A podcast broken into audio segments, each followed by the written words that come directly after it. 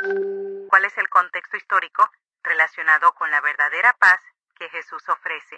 Los romanos enfatizaban que César Augusto había traído paz para el mundo de aquel entonces. Es por eso que en Lucas, al inicio del Evangelio, los ángeles dicen que esa paz, la pax romana, lo llamaban los romanos, que habían dicho que los romanos habían hecho una cosa tremenda para los pueblos, los habían subyugados, pero les había traído la civilización y había traído paz. Entonces el texto de los evangelios está diciendo, no César Augusto, no los emperadores romanos, pero es Cristo Jesús el quien es el Salvador del mundo.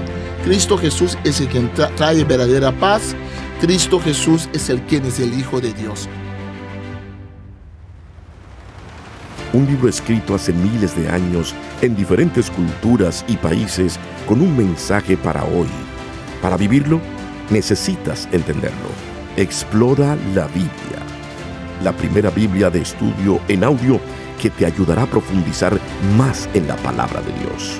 Expertos biblistas explican los aspectos históricos y culturales que facilitan la comprensión del texto. Explora la Biblia. Saludos. Nos encontramos en un nuevo episodio de Explora la Biblia y en este momento estaremos escuchando y leyendo el capítulo 19 del Evangelio según San Lucas. Me acompaña el doctor Marlon Winnet, traductor bíblico de Sociedades Bíblicas Unidas. En este capítulo vemos una historia que no lo hemos visto en los evangelios anteriores, el encuentro entre Jesús y Saqueo, que muestra el valor que Jesús da a las personas despreciadas por las autoridades religiosas. En cierta manera, este acontecimiento resume toda la actividad pública de Jesús. Pero hay otro punto importante al que debemos prestar atención en este capítulo y ese es... Sí, bueno, en este capítulo vemos también la actitud que Dios ha dado dones y Jesús comparte con los discípulos y la actitud del discípulo tiene que ser de aprovechar lo que Dios le ha dado. La segunda parte del capítulo inicia con esa llegada de Jesús a Jerusalén, donde va a empezar la última semana de su vida en el mundo y donde vamos a ver que es la culminación del Evangelio de Lucas, donde vamos a ver esa partida de Jesús desde Jerusalén, como lo ha dicho en la transfiguración Elías y Moisés, se está iniciando esa partida de Jesús. Escuchemos entonces el capítulo 19. Evangelio de Lucas capítulo 19. Jesús y Saqueo. Jesús entró en Jericó y comenzó a cruzar la ciudad. Mientras caminaba, un hombre rico llamado Saqueo, que era jefe de los cobradores de impuestos, trataba de ver quién era Jesús, pero por causa de la multitud no podía hacerlo, pues era de baja estatura. Pero rápidamente se adelantó y para verlo, se trepó a un árbol, pues Jesús iba a pasar por allí. Cuando Jesús llegó a ese lugar, levantó la vista y le dijo, Saqueo, apúrate y baja de allí, porque hoy tengo que pasar la noche en tu casa. Saqueo bajó deprisa y con mucho gusto recibió a Jesús. Todos, al ver esto, murmuraban, pues decían que Jesús había entrado en la casa de un pecador. Pero Saqueo se puso de pie y le dijo al Señor, Señor, voy a dar ahora mismo la mitad de mis bienes a los pobres, y si en algo he defraudado a alguien, le devolveré cuatro veces más lo defraudado. Jesús le dijo, Hoy ha llegado la salvación a esta casa, pues este hombre también es hijo de Abraham, porque el Hijo del Hombre vino a buscar y a salvar lo que se había perdido. Parábola de los siervos. Al escuchar la gente estas cosas, Jesús les contó una parábola, pues ya estaba cerca de Jerusalén y la gente pensaba que el reino de Dios estaba por manifestarse. Jesús les dijo, un hombre de alto rango se fue a un país lejano para recibir un reino y luego volver. Antes de partir, Llamó a diez de sus siervos, les dio una buena cantidad de dinero y les dijo, hagan negocio con este dinero hasta que yo vuelva. Pero sus conciudadanos lo odiaban y enviaron tras él unos representantes para que dijeran, no queremos que éste reine sobre nosotros. Cuando ese hombre volvió, después de recibir el reino, hizo comparecer ante él a los siervos a quienes había dado el dinero para saber qué negocios había hecho cada uno. Cuando llegó el primero dijo, Señor, tu dinero ha producido diez veces más. Aquel hombre dijo, Bien hecho, eres un buen siervo. Puesto que en lo poco has sido fiel, vas a gobernar diez ciudades. Otro más llegó y le dijo, Señor, tu dinero ha producido cinco veces más. Y también a éste le dijo, Tú vas a gobernar cinco ciudades. Llegó otro más y le dijo, Señor, aquí tienes tu dinero, lo he tenido envuelto en un pañuelo, pues tuve miedo de ti porque sé que eres un hombre duro, que tomas lo que no pusiste y recoges lo que no sembraste.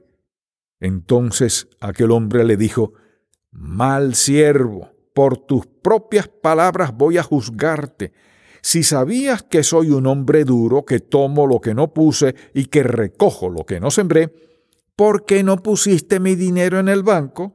Así a mi regreso lo había recibido con los intereses.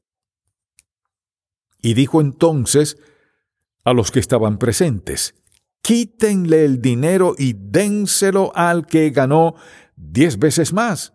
Pero ellos objetaron, Señor, ese ya tiene mucho dinero. Y aquel hombre dijo, Pues al que tiene se le da más, pero al que no tiene, aún lo poco que tiene se le quita. Y en cuanto a mis enemigos, los que no querían que yo fuera su rey, tráiganlos y decapítenlos delante de mí.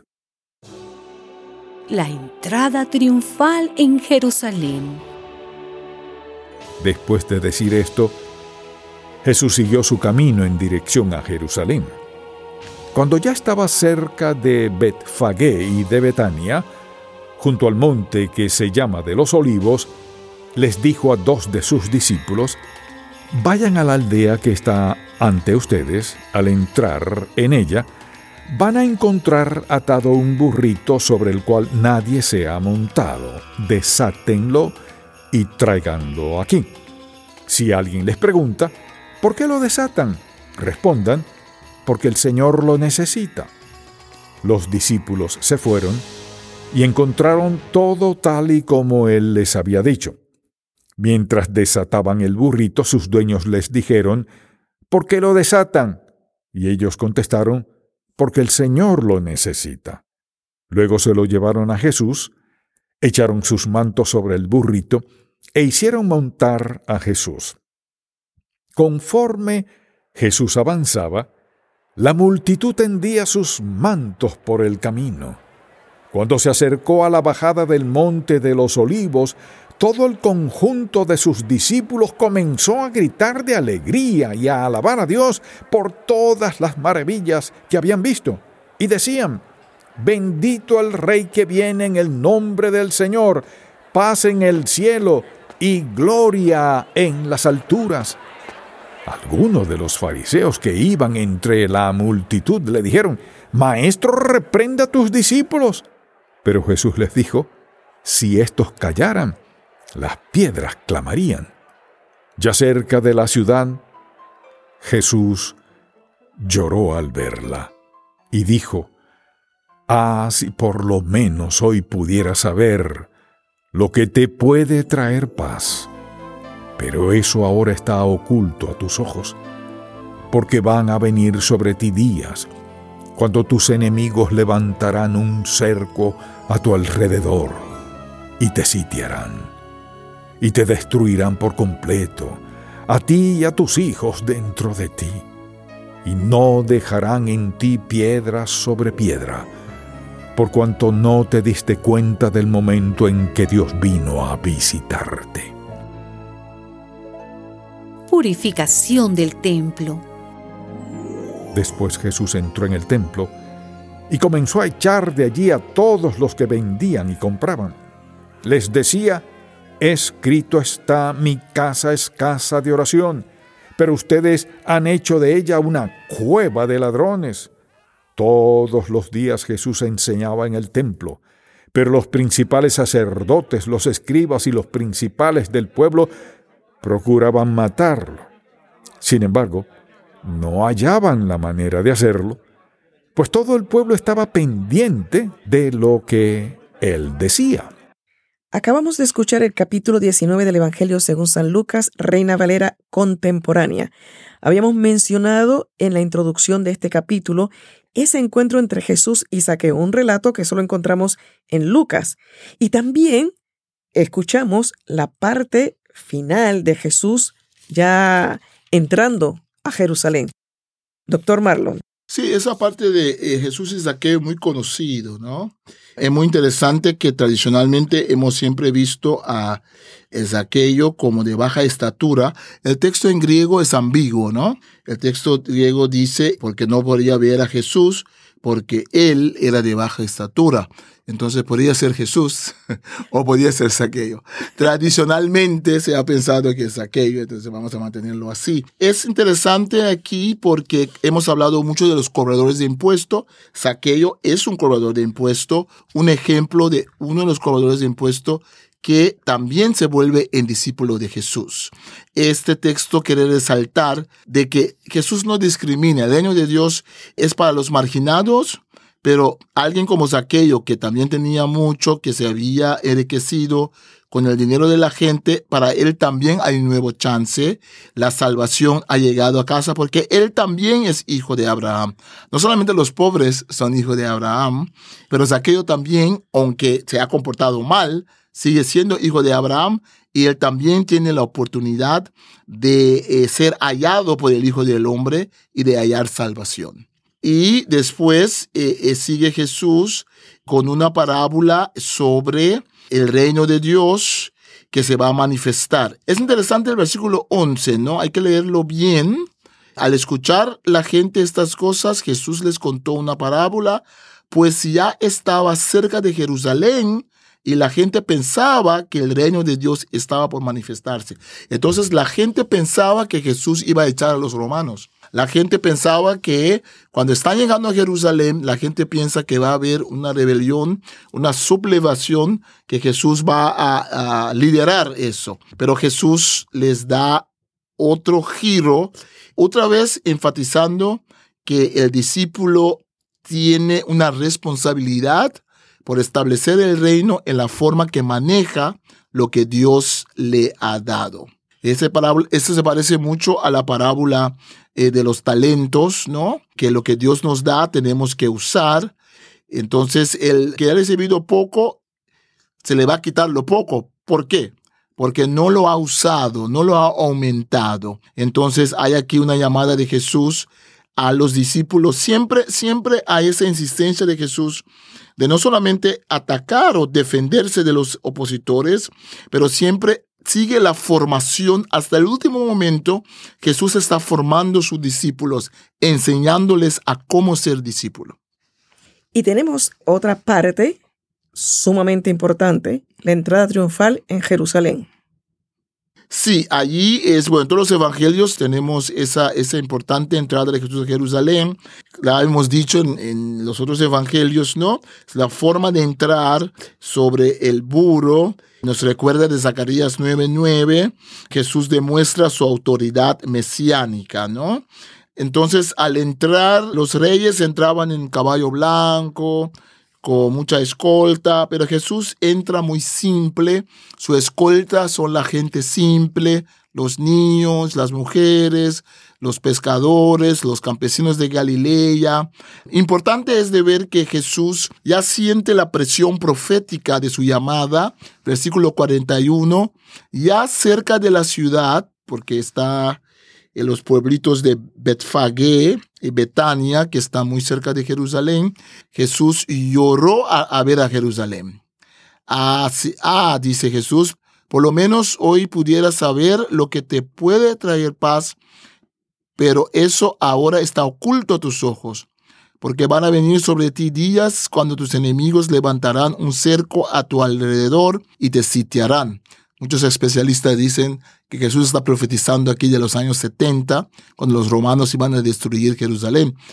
Y te destruirán por completo a ti y a tus hijos dentro de ti, y no dejarán en ti piedra sobre piedra, por cuanto no te diste cuenta del momento en que Dios vino a visitarte. Esa palabra visitarte en griego, episcomai, es la palabra que aparece también en el cántico de Zacarías. Dios viene a visitar a su pueblo.